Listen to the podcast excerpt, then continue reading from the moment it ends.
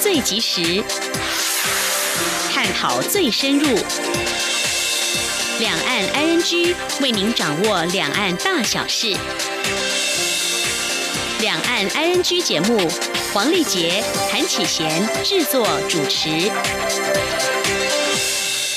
各位听众您好，我是黄丽杰，我是韩启贤。今天是二零一九年三月二十号星期三，欢迎您收听每周一到周五的两岸安居节目，六十分钟为您掌握两岸最新的焦点新闻，还有交流互动。今天节目当中，稍后照例先来关心新闻，重点包括中国串流影音钻漏洞登台，经济部将提交行政院讨论如何防堵。会晤美国官员柯文哲提台湾价值跟五个互相敲开中国大门，教廷将参加北京世界园艺博览会。王丹在德国说：“对中国民主转型要有耐心跟信心。美中拼四月达成贸易协议，华府忧心，北京立场转硬。二月外销订单扩大衰退，下半年才渴望翻红。”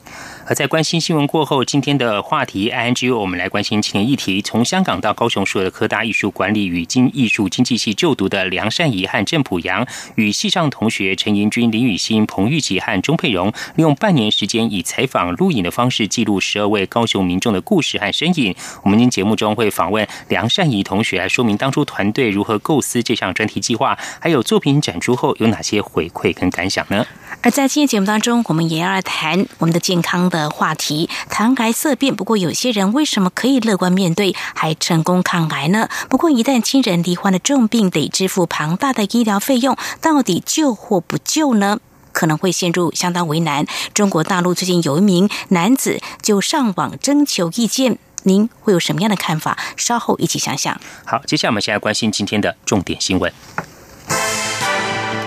轻松掌握的新闻 I N G。针对中国大陆串流影音平台腾讯拟寻爱奇艺模式，绕过投审会审查，直接透过代理商在台插旗。民进党立委陈廷飞今天二十号揭露，文化部、NCC 等相关单位已经召开十次会议，仍未有解决之道。经济部长沈荣金回应，此事涉及许多单位，将提交到行政院开会协调，防堵相关漏洞。请听记者谢佳欣的报道。中国串流影音发展迅速，近期更聚焦台湾市场。先前经济部投审会基于串流影音未开放路资，且这项产业在政治、社会、文化方面皆具敏感性，涉及违反路资许可办法规定，拒绝中国业者爱奇艺的落地申请。不过，爱奇艺转而透过代理商在台吸引消费者使用。民进党立委陈廷飞二十号在立法院经委会质询时质疑，爱奇艺。未获审查通过，却透过代理商在台经营，不但在高铁大肆投放广告，还一举成为最大点阅数网站。经济部投审会执行秘书张明斌回应：目前爱奇艺网站是架设在境外，这部分将会同文化部 NCC 来处理。至于广告方面，则涉及两岸相关条例，会由陆委会协调相关机关做处分。陈廷飞也提到，目前腾讯、优酷等其他中国业者也打算寻此模式插旗台湾市场。其中，中国串流影音龙头腾讯已经在台北一零一租下办公室，但政府方面，包括文化部、NCC，已经开过十次会议讨论此事，却未有解决之道。经济部长沈荣金则强调，此案涉及多个部会，将提交至行政院，由政务委员召开跨部会会议，做整体考量。就这些违法中资以代理商模式绕过投审会审查，政府将做防堵。他说。就是等于讲，感谢委员你敢提醒嘛？该阮做阮做，但是各有一寡法规的漏洞嘛，一个是惊代理商嘛，啊，这款提来院的，要安怎把这个漏洞堵起来？据传，中国广电总局日前下令，要求所有串流影音业者要向全球华人以及外国人传递中华文化，宣扬国威。台湾是海外首选，也是最重要的一站。中央广播电台记者谢嘉欣采访报道：为了强化特战部队的城镇作战能力，陆军特战指挥部从十三号开始到四月一号执行横跨六个县市的滨海城镇行军训练。今天则是在彰化八卦山实施阵地夺回演练。尽管官兵已经步行将近两百公里，不过一上阵依旧士气高昂。陆军表示，希望透过山隘跟滨海城镇的实地作战场景，建立一支全方位作战能力的特战部队。今天记者郑祥云、肖兆平采访报道。眼镜蛇攻击直升机俯角前进敌区，掀起火力扫荡。紧接着，黑鹰直升机空中悬停，只见特战队员垂降补上地面战力。有了火力支援，潜伏大楼的特战队员更从六楼攀降，与地面官兵交叉进攻，联手制服敌军，也成功破坏敌军通信电台的干扰基地。陆军航特部的年度行军在日前开拔，有别于传统的山隘训练，今年考量作战构想。特别把路线拉到滨海城镇，目的就是要利用现有的城镇建筑物来验证部队在有限空间的攻防战力。而这些战力满点的陆军特战官兵，其实已经行军将近两百公里。尽管负重行军很耗体力，但一上阵开打，马上就火力全开，没再客气。因为如果敌军成功在彰化八卦山架设干扰基地，确实会对台中清泉岗基地的战机起降造成影响。所以，全队不怕行军劳苦，将士用命，专注完成任务。特战第四营营部营长朱宣庭就说：“如果以敌的这个通信的干扰，干扰到我们清泉岗机场的航降的话，那也会影响到我们空域、空中战战力的一个发挥。所以，我们特战部队来执行这个敌通信电台一个破坏、一个目标的归复，那有助有助于我们空优的一个获得。”行军当然辛苦，不过陆军也很努力，在官兵的心理照顾上提供小福利。特战第四营特一连辅导长杨志祥说：“呃，就是有家人想要来看看他们，那我们就会做一个呃安排。对，那小福利的部分就是我们会特别安排，就是有些官兵可能他在行军当中，他会有一些购买生活用品，他可能生活用品用完了，例如说一些面纸这些消耗品，他用完了。”那我们就特别安排这些福利车或是福利站，然后特别派遣过来架设一个行动的福利站。陆军航空特战指挥部的官兵正进行行军训练，光是包包就有二十五公斤重，要这样上街行军并不困难。不过再加上官兵的武器，这可就不容易。二十天五百公里虽然是官兵的意志力考验，但这也代表国家守护家园的努力。中央广播电台记者郑祥云、肖兆平采访报道。高雄市长韩国瑜预定于二十二号访问香港，然后转往澳门、深圳和厦门。香港《星岛日报》今天刊登了对高雄市长韩国瑜专访，谈到两岸关系。韩国瑜说，他从来都公开认同九二共识，又说不担心被染红。韩国瑜还说，希望此行将高雄的产品卖出去，号召更多香港朋友到高雄观光投资考察。韩国瑜表示，还希望今后在香港找个展示中心，定期把高雄的农产品、水产品、加工品、鲜花、肉类中。草药等推销出去，做到货能出去，人能进来。第三届马祖北干硬地超级马拉松赛事本周六二十三号即将开跑。北干乡公所配合情境布置，将国共对峙年代两岸新站喊话、青山播音站旧址建设为更完善景点，来让游客体验当年的气氛。马拉松主办单位指出，早年马祖跟中国大陆对岸紧张时期，天天都有新站喊话。北干青山播音站是当年全东南亚功率最大的播音站，每天播音第一句话就是“亲爱的大陆同”。宝们，播音站景点的现场目前除了牌楼、大喇叭重现之外，也把播音功能纳入设计。未来正式使用的时候，游客可以利用现场简易播音系统来体验冷战时期新战喊话，喊话内容还能够自由发挥。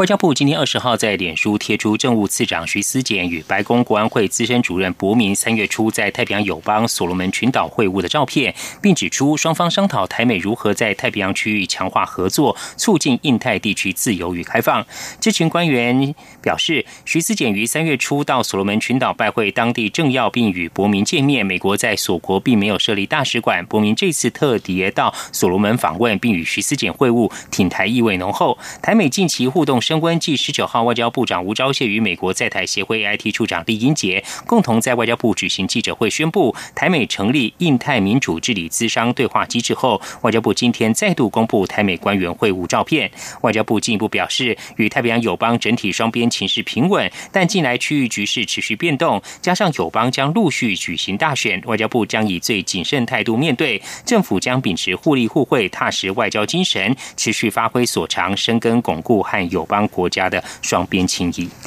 正在美国访问的台北市长柯文哲十九号和美国国安会、国防部、国务院官员会晤。他说，美国还是台湾最重要的盟友，并且向美方表达台湾核心价值为民主自由。有提五个互相，也就是互相认识、互相了解、互相尊重、互相合作、互相谅解。另外，柯文哲在当天也参加了驻美代表高树泰在双向园举办的欢迎晚宴，重申台湾的核心价值是民主、自由、多元、开放。美国也坚信这个价值，台美因为价值共享而坚定的并肩而行。高树泰说，柯文哲此行是台美关系的加分与得分。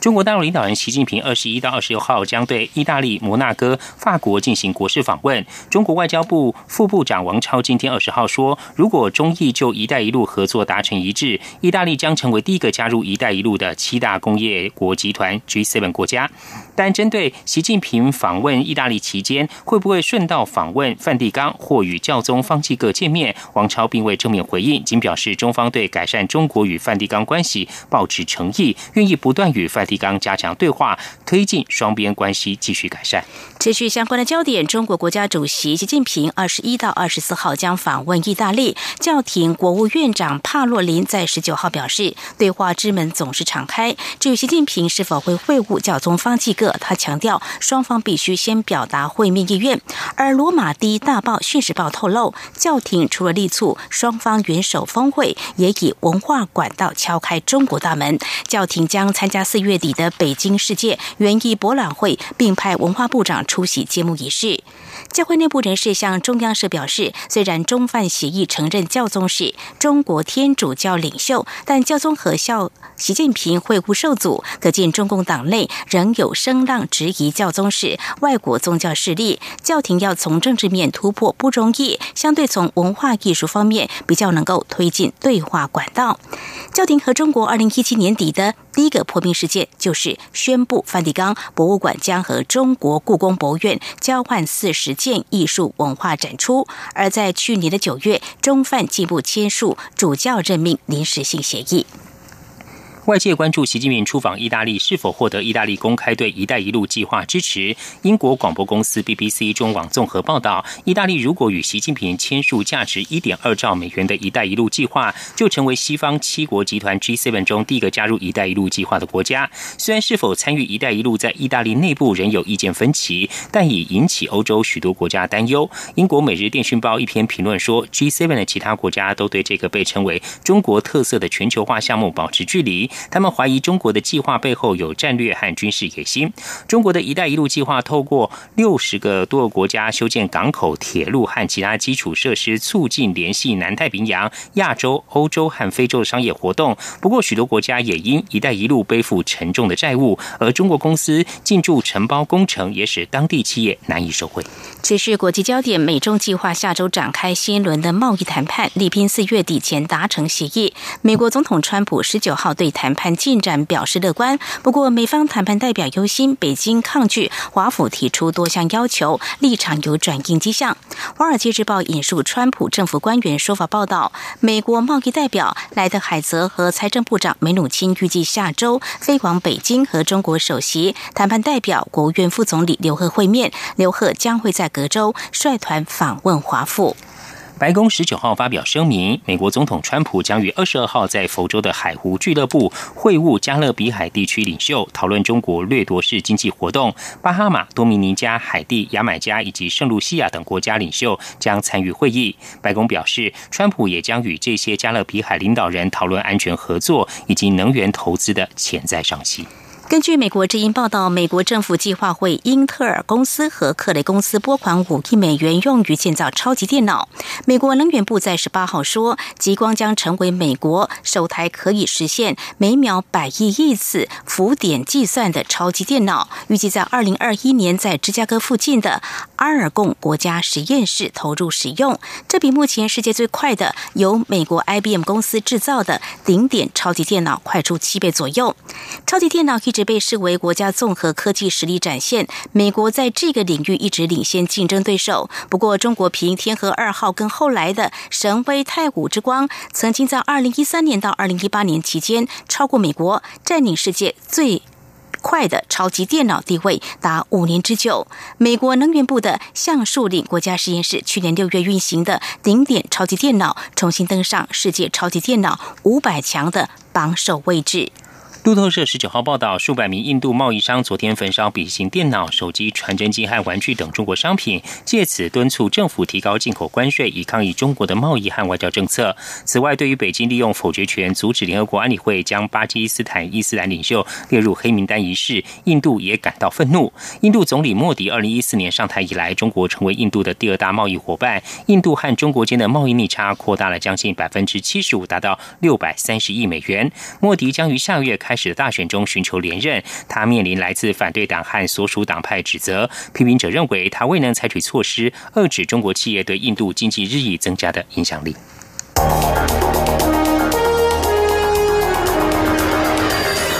最敏锐的新闻嗅觉，延伸您的视野，让您听到最硬的两岸焦点。连线访问这次随团出访的央广记者王维婷。是的，今天在大陆福建平潭举办了一场两岸关系研讨会，对世界经济与亚洲会产生哪些影响呢？其中五百个是感染艾滋病的孩童，那分散在呃广东。从正经情势分析。两岸交流观察到新闻现场直击，两岸 ING 有最多元的声音、多面向的观点以及最专业的剖析，请收听每周一到周五晚间六点到七点，由中央广播电台新闻部黄丽杰、韩启贤制作主持的《两岸 ING》。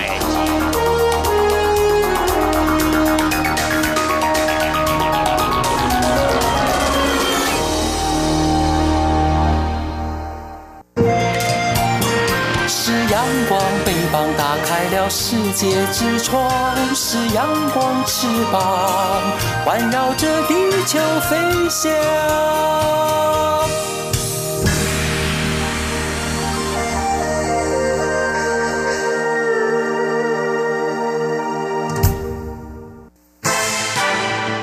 轻松掌握的新闻 I N G。新闻持续关心新版数位身份证是否取消国旗图案引发争议。内政部长徐国勇今天表示，新版身份证的样式还在讨论中，明年四月一定会定案。无论是否有国旗，都不会影响国家主权，外界不应该将它设定为政治统独议题。今天记者刘品希采访报道。内政部正在规划设计新版数位身份证，对于可能拿掉国旗图案，民众意见正反两极。内政部长徐国勇十九号亲自举行记者会，强调目前仍在搜集意见，尚未定案。许国勇二十号出席立法院内政委员会时，再度被追问此事。许国勇受访时重申，过去两蒋时代的身份证也没有国旗，国家主权不会因为身份证没有国旗就消失。他希望大家不要把身份证当作统独议题，否则对于身份证的讨论就会失了焦点。重点在于如何以最小揭露、最大各自保护的方式达到便利性。他说。身份证其实是我们对内的证明文件呐，哈。那我们国内对内的证明文件不会有没有国旗，我们的主权就消失不会嘛？所以，我们我一再的讲，两蒋时代我们的身份证没有国旗啊，我们的主权还是在啊，也没有消失啊。好，所以我想就是大家来讨论哈，这个我是持一个开放的意见哈。所以事实上也还没定案。徐国勇回复亲民党立委陈怡杰质询时表示，明年十月将进行第一。批身份证换发，大约半年多前就必须确定最终样式，所以明年四月一定会定案。陈怡杰询问，如果不放国旗，是否考虑放国徽？徐国勇说。有人说这变成国民党身份证变党证，怪怪的。他并举例，也有人建议可以放代表台湾的形象，像是玉山、台湾黑熊、樱花沟吻龟，各种意见都有。内政部会持续听取大家的意见。杨广记者刘聘熙在台北的采访报道。民进党内总统初选将形成前行政院长赖清德和蔡英文总统对决态势，为避免党公职选边站引发分裂危机，民进党主席卓荣泰今天二十号接受广播节目专访时重申，要求党务主管必须中立。公正，公职人员不宜过度表态，集体的行为应适可而止。中泰也呼吁支持者不要有情绪性、攻击性的言论。请听记者刘玉秋的报道。民进党十八号展开总统大选党内初选登记，行政院前院长赖清德登记参选后，争取连任的蔡英文总统也已派出英系子弟兵领表，预计二十一号完成参选登记。党内初选将形成赖清德与蔡英文对决的态势。随着蔡赖对决的态势升温，不少党公职被迫选边站，英系立委发动联署支持蔡总统连任。总统府秘书长陈菊、行政院副院长陈其迈也都表态挺英，为了避免选边站的情势越演越烈，造成分裂危机。民进党主席卓荣泰二十号接受广播节目时重申，要求党内党务主管严守行政中立，党公职也不宜过度表态。集体的行为应该到此为止，适可而止。那支持者最重要，大家不要情绪性的，尤其是攻击性的言论，因为这个这两位都是未来国家的重要的领导人跟国家的资产，未来都有各种形式的合作都有可能，所以一定要保持这样的理性跟合理的态度，哦，不宜过度表态。而对于中常会将通过总统初选协调小组名单，可能的成员除了党主席卓荣泰外，包括总统府秘书长陈菊、民进党团总召柯建明、桃园市长郑文灿以及行政院代表，遭外界质疑恐都是挺跟人马。卓荣泰说，他无法判断谁是谁的人马，他相信协调的成员不会偏私。卓荣泰并说，如果今天全党同志或是社会对于这几位协调的成员连基本的。信任都没有，那找神仙来也没有用了。至于协调结果是否为蔡英文或赖清德其中一方退出，或是组成蔡赖配，朱荣泰则说简话是这样说。不过他也表示，蔡赖配是社会上的期待，但应尊重双方当事人，站在党的立场，从来不会推动任何类似的组合。中广电台记者刘秋采访报道。民进党二零二零年总统大选党内初选登记将在二十二号截止，蔡文总统即将在二十一号率团访问太平洋友邦，预计二十八号才返国。因此，如果要登记参选，势必得在今明两天完成。对此，总统发言人黄崇彦表示，这几天总统都在准备出访及相关国务，有关党内初选登记的各项安排，目前还没有讨论。但可以确定的是，会在蔡总统出访前完成登记。行政院前院长赖清德登记角逐民进党内总统初选，蓝绿都高度关注。国民党主席吴敦义今天表示，赖清德身为台独工作者，基本理念就是主张台独。如果获得民进党提名，将引发内部波浪和两岸间的新变数，可能会产生冲突状况。香港《星岛日报》今天二十号刊登了对高雄市长韩国瑜的专访，指出韩国瑜在谈话中没有否定参选总统。报道表示，对于是否参选总统，韩国瑜没有做出完全否定，只称目前仍未考量，未来再看吧。另外，表态争取国民党总统提名的新北市前市长朱立伦昨天接受《苹果日报》专访，被问到如党中央仍旧执意征召高雄市长韩国瑜，他是否愿意担任副手？朱立伦表示，他会全力以赴。让自己变成最强的人选。如果最后不是他，他会全力协助，不求任何位置。遭到解读是松口，愿意当副手。对此，朱立伦办公室今天表示，朱立伦只有胜选考量，没有位置考量。在访谈当中，更没有提到担任副手人选一事。外界不要以老套的政治人物逻辑来解读朱立伦的大格局思考。今年是六四事件三十周年，当年的学院领袖王丹十八号在柏林演讲时表示，对中国的民主转型要有耐心和信心。他因此成立智库对话中国，透过对话对中国未来形成共识。王丹在台湾前后住十八年，二零一七年移居美国华府，目前在德国访问。王丹表示，中国当前的发展有许多不确定性。他在美国成立智库，结合八九学院领袖、作家苏小康、太阳台湾太阳花学院领袖林非凡、香港雨伞运动领袖黄之锋。抨击一九九零年后出生的中国年轻人，目的是透过研讨会和巡回演讲，一同思考中国的未来，并提供具体政策经验。财经焦点，经济部在今天公布二月外销订单金额两百八十九亿美元，年减百分之十点九，衰退幅度高于预期，不但连续四个月衰退，还是二零一六年五月以来最大减幅。经济部指出，智慧手机销售趋缓，发展迟滞，持续影响相关的产品接单。今年上半年整体外销订单恐怕会持续衰退，不过随着下半年进入消费旺季，外销订单还是有翻红的机会。科技部今天举行重点产业高阶人才培训与就业计划开训典礼，今年核定培训三百六十九名博士进入业界。科技部长陈亚基将此计划誉为“超人变身电话亭”，盼进一步扭转八成博士在学术单位、仅两成在业界的现象。以上就是今天的两岸焦点新闻，这里是中央广播电台，稍后为您继续进行青年话题 ING 单元。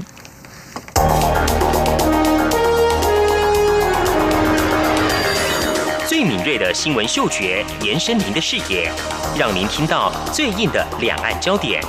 连线访问这次随团出访的央广记者黄维婷。是的，今天在大陆福建平潭举办了一场两岸关系研讨会，对世界经济与亚洲会产生哪些影响呢？其中五百个是感染艾滋病的孩童，那分散在呃广东。从政经情势分析。两岸交流观察到新闻现场直击，两岸 ING 有最多元的声音、多面向的观点以及最专业的剖析，请收听每周一到周五晚间六点到七点，由中央广播电台新闻部黄丽杰、韩启贤制作主持的《两岸 ING》。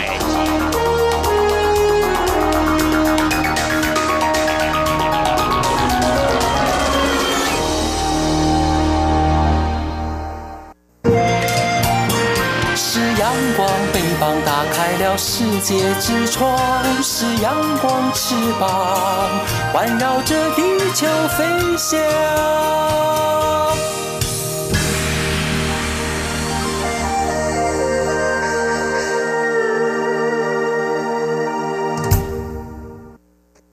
您最想关心的青年话题，ING。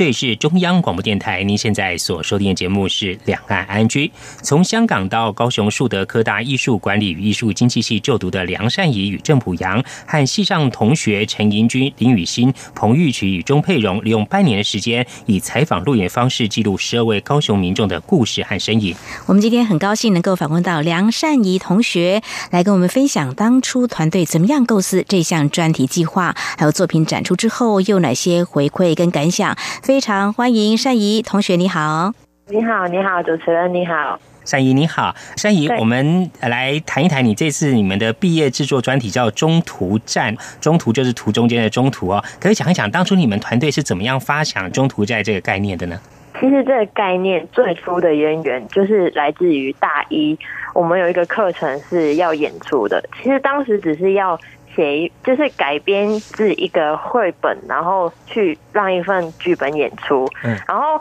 我跟写剧本的人就会觉得说，虽然这个只是要演给小朋友看，但是我觉我们会觉得要更贴近生活，跟。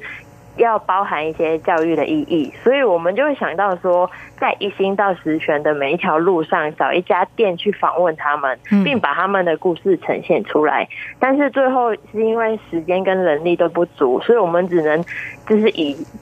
虚构的故事来完成它，然后这个想法在四年内其实都一直在我们的脑袋存在着，然后直到这次毕业制作要提案的时候，我们两个在讨论的时候，其实也犹豫过要不要做一个比较有趣、更容易引起别人兴趣的企划，但是我们会觉得。因为这四年来，其实我们每天都生活在高雄，然后我们其实，在当中看到了很多这个地方的好跟坏的点，然后感受到，其实我们在这四年感受到很多在香港已经慢慢消失的人情味。嗯，所以我们希望趁着这个机会，可以付出我们一点的心力来回馈这个城市，所以我们最后才决定要把大一这个想法再一步的进京，并且完成它。哇，呃，善意听你这么说，我觉得我自己真的好感动。你从大一在内心里头就有这个酝酿的想法，那么在三四年之后呢，呃，付诸行动，但是用另外一种方式来呈现哦。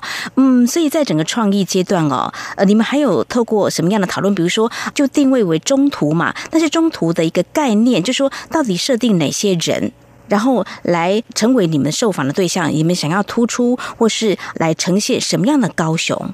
这个部分有没有在过程当中是你们认为是一个比较核心的部分？以后，因为其实我们初段的发想，真的只是想要找一些高雄人，或者是一些我们觉得在高雄遇到深刻的故事，然后访问他来呈现。嗯，但是后来在我们团队组成之后，在讨论的过程中，我们认为我们在这个计划里面可以加入更深层的意义。嗯，所以我们就开始去问其他同学。对于高雄一些社会议题，然后在当中，我们就会发现，原来很多人真的对高雄只把它当做是一个中间点。包括我自己去访问我家人，我问他说：“如果你会来高雄旅游的话，你是会想要把这里当做是唯一的旅游点吗？”他们居然回答我说：“没有哎，我觉得因为。”高雄因为离垦丁啊、小琉球那些是很近的转运站，所以他才会顺便想要来高雄旅游。然后还有经过我们一些街访啊，我们发现其实年轻人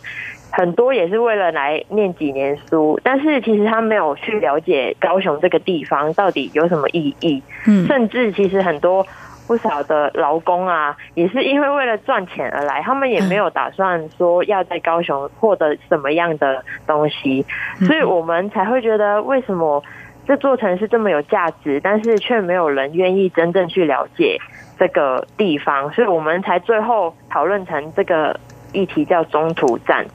就是希望大家不要把这里。当成是一个中途站，而是最后可以化成你的终点站，这样。哦，嗯，高雄这个城市很丰富多元，有很多地方值得去发掘哦。善怡，那你们有这样的一个想法之后，团队是怎么样来着手进行规划，找到这些受访者跟他们的精彩的故事呢？其实我们有了上述的想法之后，我们首先就会开始锁定一些觉得符合我们主题的受访者，然后去找寻办法去接触他，就像是。戴建成先生，我们就是从网络上找一些见证着高雄历史的人物，嗯因为他现在已经年岁还蛮大的，然后他是见证着高雄从可能一个什么很荒芜的城市，然后慢慢发展成一个工业城市的过程，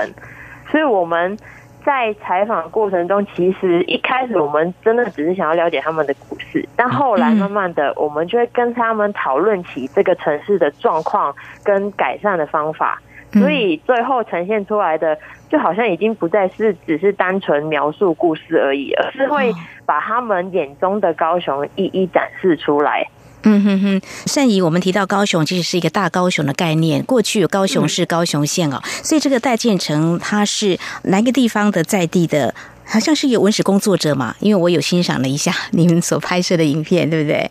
对的，他是在林园的在地文史工作者，他从小到大都在林园就是长大，然后就他分享了一下，就是说他以前其实一个是不爱求学的学生，嗯，他甚至。是用一些很偏门的方法才能升到小学啊、国中这样，但是他反而就在他好像是国中毕业之后，他根本就不想要再念下去。但是林园这个地方的变迁，让他突然间想要投入文史工作者这个工作这样。那他用过哪些方式来投入这个文史工作，然后去让更多人去了解林园这个地方的一些发展跟历史的一些保存呢？他其实有一句话，我觉得很深刻，因为他说：“如果我要去做陵园的文史工作的话，我就要从在地出发。就是他会觉得每个人都应该先了解自己出生地，或者是了解自己常常居住的地方，然后去把他们的一些特色或者问题啊，或者是留意到的一些状况，然后去表达出来。他透过文字，然后在网络上写或者。”希望传达一些讯息给还没有去过陵园或者是对陵园不了解的人，嗯，他想要传达一些资讯给他们，这样，嗯哼，所以我们自己啊，生活的家乡其实有很多的故事跟场景哦，就看有没有去留意。像您这次访问戴建成先生啊，用家乡的角度、在地的角度去出发哦，透过很多的历史的保存跟文史的展现呢，让我们有很多反思哦。那善怡，你在这次拍摄过程中，还有哪些让你印象很深刻的故事呢？其中一个就是台青交乐团的团长王继伟，嗯，因为他。我们其实一早就留意到，他是一个扎根于高雄旗山的一个乐团。嗯，然后其实他跟我们一般所认识的音乐人不一样，他们除了创作音乐以外，他们还致力的去推广旗山的香蕉。他们甚至还自己去亲手成为农夫，然后在岐山那边设立农场，自己种植那个香蕉。哦，所以他一边创作。一边呢，就是在地的产业，他也亲自呢去体验，然后真的是用他的手去触摸这个岐山的土地，是这样子吗？因为我们在访问中有跟他们，就是不只是访问他们团队本来的发展，嗯，我们也希望他聚焦在高雄大环境跟岐山发展的一些，就是他希望他们给一些意见这样，然后。王继尔先生他就会认为说，高雄其实现在很需要开放我们的心胸，因为现在的发展常常是会流于表面，然后高雄在很多方面都还没找到自己的定位。嗯，然后他会觉得说，农村跟都市因为是高雄并存，所以是一个特色。嗯，希望在未来不要功能上面会重叠，因为我们有去问他说，你们会希望旗山变成一个观光地嘛？就是希望会再改变成更城市一点嘛？他居然回答我们说，我们希望旗山不要有太大的改变，因为他想要保留现在的乡村特色。变成让城市的人假日有空的时候可以踏进去这些乡村，然后得到真正的快乐。因为他有跟我们讲说，他觉得人得到快乐的地方从来不是物质上面的，而是你在乡村的时候，因为自然环境而得到的快乐。然后这句话我真的嗯十分的认同。非常谢谢善怡你的分享哦。岐山呢，好像外边的人。印象就是种香蕉嘛，对不对？对，这个产业的发展，所以他也透过他在地的一个耕耘的一个发展，透过也是文化方面的一些耕耘，希望让大家知道这个岐山这边的发展有一些变迁。所以，相对戴建成这位文史工作者，他见证林园的变迁，他们的年纪大概都是几岁左右啊？差不多。呃，如果是戴建成先生的话，其实已经七十多岁了哦。但是他还是很执着在这个林园这方面，整个环境的变化发展，然后也希望唤起大家对于在地文化的重视。对，因为其实我们。去了两次陵园，哦，然后每次他都亲身带着我们走遍整个陵园，他没有说要交代给谁会去跟我们解说，而是自己 就是亲力亲为的带我们，然后讲出陵园所有的故事，从传说就是以前林半仙的传说，到现实整个陵园的变化，其实在他的口中，我都感受到他对以前。就是林园的山明水秀，到现在的工业污染，他中间的感慨我都会觉得感受很深。然后他有一次带了我们去林园海洋湿地公园里面看野生的倒立水母，就是其实很多人都不知道，原来林园有这一个。倒立水母就是野生的倒立水母，然后他会觉得说，林园其实有这么好的生态，其实应该要被好好珍惜。但是在发展中，林园这个地方其实牺牲了很多很多。但是戴先生也说，他其实不反对工业发展，因为发展对于一个城市来说是真的很重要，而且也是必须的。但是他觉得说，应该要平衡好发展跟保育的一个尺度。所以我会自己反思到，其实香港也是有这个状况发生，就是很快速的发展下，其实人往往就会遗忘了历史或者是生态对我们来说其实有多重要。嗯，刚才也提到说，让你印象相当深刻的。另外还有提到，就是就王继伟团长，就是台青交乐团的团长哦，他是属于比较青壮派的吗？然后他对于岐山的未来的发展，他又有什么样的一些期待？然后你在拍完之后，就是听了他一些谈到岐山的发展跟对大高雄的期待，您又有什么样的感受呢？就是他其实比较是属于年轻的一派，大概说三十多岁左右，然后是高雄最主要的一个力量啦。然后我会想要分享的是，其实他们第一张专辑其实在二零一三年出的，嗯，但是他的第二张其实是在今年才出，就是嗯。但这个其实并不是因为他们对音乐不热衷，而是因为在这十年来，他们的过程发生了很多事。就是说，在政府计划很多说要盖一些。废料的回收厂的时候，首选的地方都会在旗山，因为他们说哦，在乡村盖啊，在乡村盖啊，比较比较不会影响到别人这样。然后他们在中间一些行动去争取这件事情不要发生的时候，花了很多的心力跟时间，所以才会导致于他们在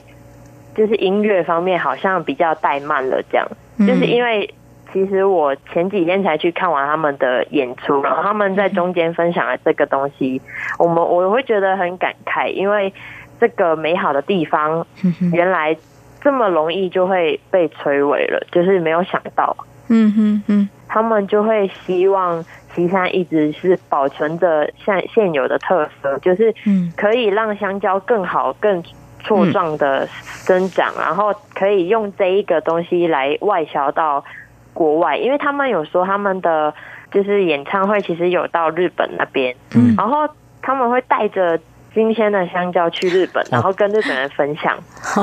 其实台湾的香蕉出口到日本也蛮多的哦，但是用这种另外一种文化的方式，也跟啊日本方面有些交流。我觉得这是年轻人他们希望用以不同的方式，他除了是在地的岐山人之外，也希望透过这种方式能够有。多元的交流了，我觉得这个真的是还蛮令人感动的。嗯，非常谢谢善意的分享。好，我们今天节目中呢是访问到从香港到高雄树德科大艺术管理与艺术经济系就读的梁善怡同学哦，他为我们分享他们团队制作的毕业制作专题《中途站》。是介绍十二个高雄人物故事哦，他们当初是如何发想，又如何着手进行。好，在下段节目中呢，我们将继续请善意来我们分享他们在拍摄过程中有遇过哪些状况，而作品又是如何展出，接受到哪些回馈。我们稍回来。阳光就是阳光，成了我的翅膀。阳光就是阳光，任你自由飞翔。就是阳光，世界在我肩膀。阳光是你，是我生命的翅膀。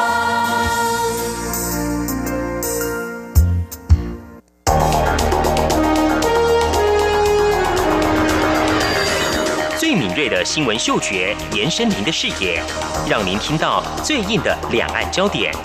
连线访问这次随团出访的央广记者王维婷。是的，今天在大陆福建平潭举办了一场两岸关系研讨会，对世界经济与亚洲会产生哪些影响呢？其中五百个是感染艾滋病的孩童，那分散在呃广东。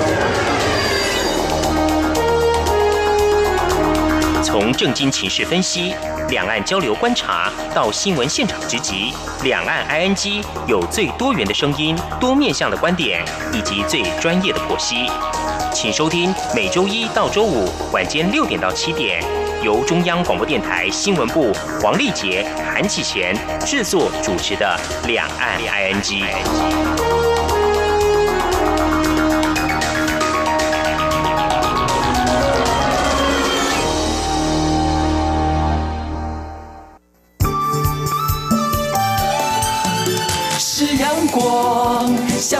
之光穿透世界之窗；是阳光，像神鹰翅膀环绕地球飞翔。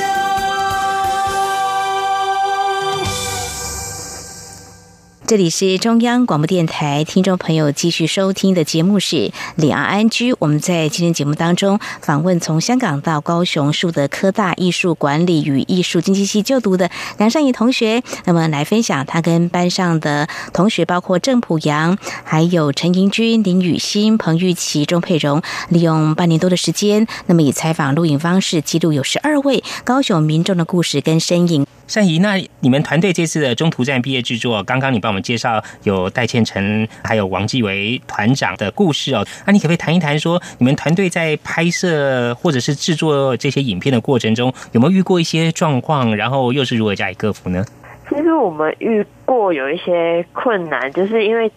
在初期的时候，我们其实曾经有不知所措，就是不知道如何去接触那些受访者，因为也不是说这么容易在网络上找一找就一定会有，而且也要接受着说，可能受访者有可能会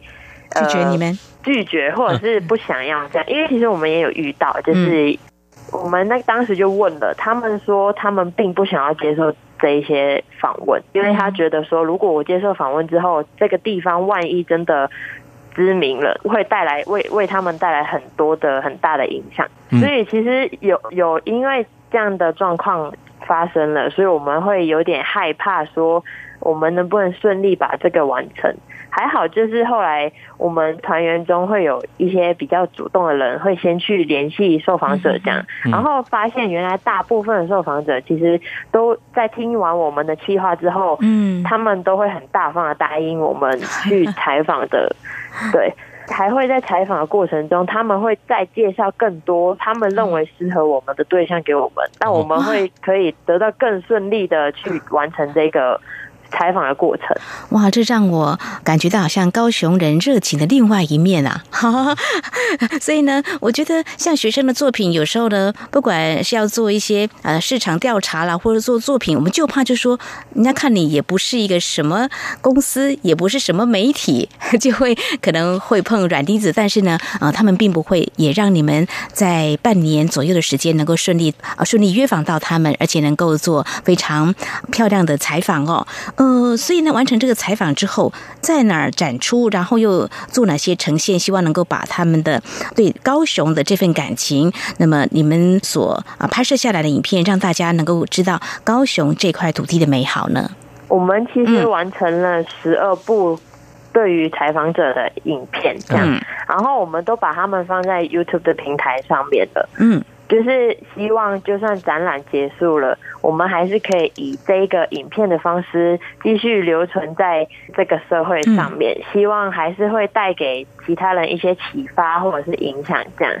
然后，其实本来时间如果充足的话，我们其实更希望去再深入的去记录他们的生活。就像我们去了陵园两次，我们本来希望所有的采访受访者都是可以用这个方式，就是。比较长时间的就去借出，然后把他们拍成纪录片，但是可能碍于我们时间跟也是人力的关系，所以我希望未来还会再有机会让我把这个东西继续延续下去。是夏怡，你们完成这个作品哦，展览了之后，可不可以分享一下当时去参观展览的一些参观者，或者是后来有在 YouTube 上面看到你们的一些影片的乐听者，他们有给你们的什么样的一些回馈呢？其实得到的回馈最多。就是真的是在展览观展之后，他们直接跟我聊天得回来的。然后，其实我本来预想的回馈就不是说希望听到有人马上会承诺说对高雄不离不弃啊，或者是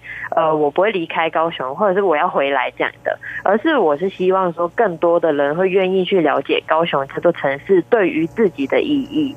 然后这次其实来看展的人真的很多元，因为。还蛮多留学生都有，因为我们可能就是留意到我们是香港来的，然后他们会特意来看一下这个展。然后因为跟他们聊天的过程中，他们居然跟我说，他们未来会想要花更多的时间去了解这个地方，因为其实很多留学生在念书的期间过程中，根本就没有去想要真正的了解。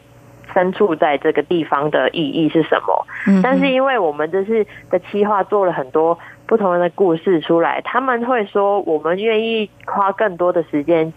在这个地方，好好的想要看这里跟了解这里，才会知道原来自己念书的地方有这么大的意义，而不是只是一个学校提供知识给你这样。嗯哼，还有就是我记得有一个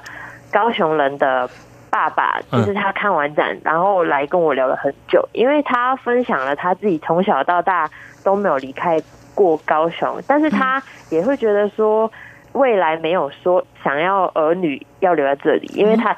觉得发展机会可能并不多，或者是就是比较缺乏这样。但是他跟我分享说，他没想到会有外地来的学生愿意为了高雄而展开这个计划。他觉得自己身为高雄人都没有这个这这个觉悟的时候，他反而现在。希望未来就是儿女长大之后，可以为这片土地付出更多的心力。哇，善怡，我觉得你很融入高雄哦，这也蛮不简单。就像你分享，就是说这位在地的高雄爸爸，他看到你从香港到高雄来念书，但是你却用不同的角度来提醒高雄人，高雄是一块值得你细心呢去看看的一块土地。怎么样去看这块土地的成长茁壮？但是它又面临哪些的变迁哦？非常谢谢你的分享。那。啊整个毕业制作专题的一个展览，事实上在去年底哈已经告一段落。不过，就像刚才善怡你说的，在 YouTube 还是可以来点选，一直呢可以让更多人来看看你们拍摄的这十二位谈高雄的这些人物啊。那么你自己可不可以最后来跟我们谈谈，说整个毕业制作专题之后，你自己有什么样的感受？其实我觉得这个毕业制作让我找到了。我未来最想要做的事情，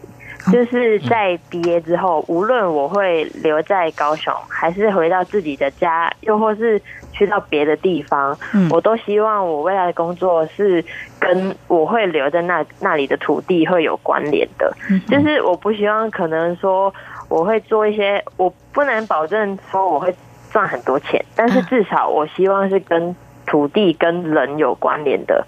对，非常谢谢善怡的分享。好，我们今天节目中是访问到高雄树德科大艺术管理与艺术经济系的梁善怡同学，他是从香港来台湾高雄就读，他和班上的同学利用半年的时间呢，以采访录影方式记录了十二名高雄民众的故事，并做展出。非常谢谢善怡接受访问，谢谢您，谢谢善怡，谢谢，谢谢。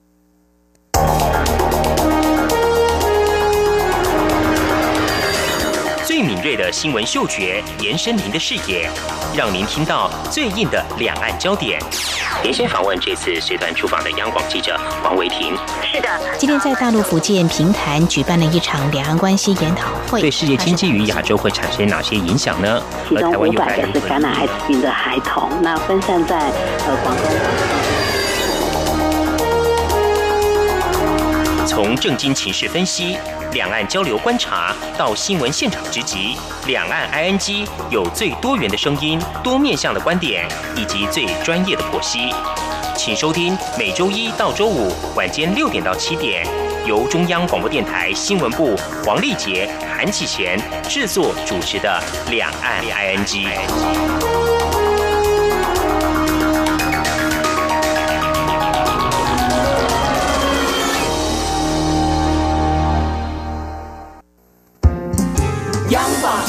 阳光，扇了我的翅膀。阳光就是阳光，任你自由飞翔。阳光就是阳光，世界在我肩膀。阳光是你，是我生命的翅膀。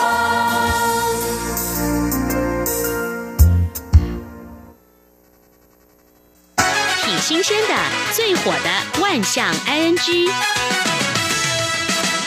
这里是中央广播电台，听众朋友继续收听的节目是李安安居。我觉得健康真的是财富哦，但是呢，一旦病痛找上门，我们还是要勇敢面对。不过，嗯，还是蛮难的。但是分享一下哦，嗯，像一些名人，他们怎么样来看待自己呢？罹患疾病呢？像资深艺人贺一航，他八年前就发现罹患这个大肠癌三期。不过在前几天，他透露他手术之后没有化疗追踪，以吃好睡好。保持非常愉悦的心情，调整生活作息。我们在这边祝福他，那么也希望他抗癌啊，能够继续加油。不过，这个演艺圈啊，有蛮多艺人都罹患这个大肠癌，像诸葛亮啦，还有李国修都是哦。所以，医师也特别提醒哦，像贺一航这样的案例啊，是三分之一幸运的少数人，因为就这个临床资料显示，大肠癌术后没有追踪化疗病患复发率。